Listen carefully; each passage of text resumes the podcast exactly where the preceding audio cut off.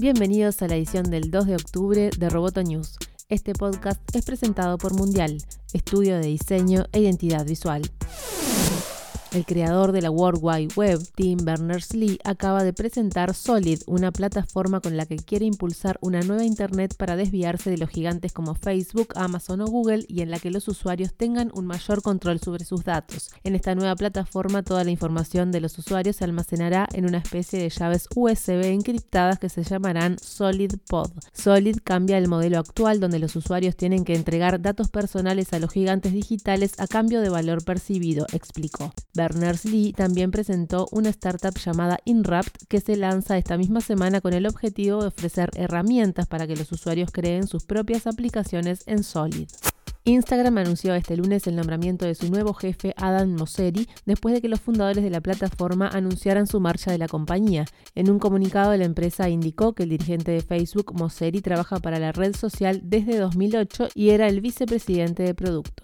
Google sorprendió al anunciar este lunes su nuevo servicio de streaming de videojuegos. Se trata de una plataforma que funcionará a través de su navegador web Google Chrome para computadoras de escritorio y portátiles. En un breve posteo de su blog, la gerente de productos presentó Project Stream ante la comunidad y el público gamer, una herramienta que este viernes tendrá su primera prueba exclusiva para Estados Unidos. Científicos argentinos investigadores del CONICET de Bahía Blanca desarrollaron boyas con sensores meteorológicos e hidrográficos para estudiar mares y lagunas. Estas estaciones graban la información cada cinco minutos y la transmiten automáticamente en tiempo real a un sitio web. Lo que comenzó hace más de 10 años en un intento por ahorrar y conseguir equipos inaccesibles en Argentina, se convirtió en un producto de alta calidad, bajo costo y de referencia para la región. Lee la entrevista completa al ingeniero e investigador Alejandro Vitale en www amenazaroboto.com.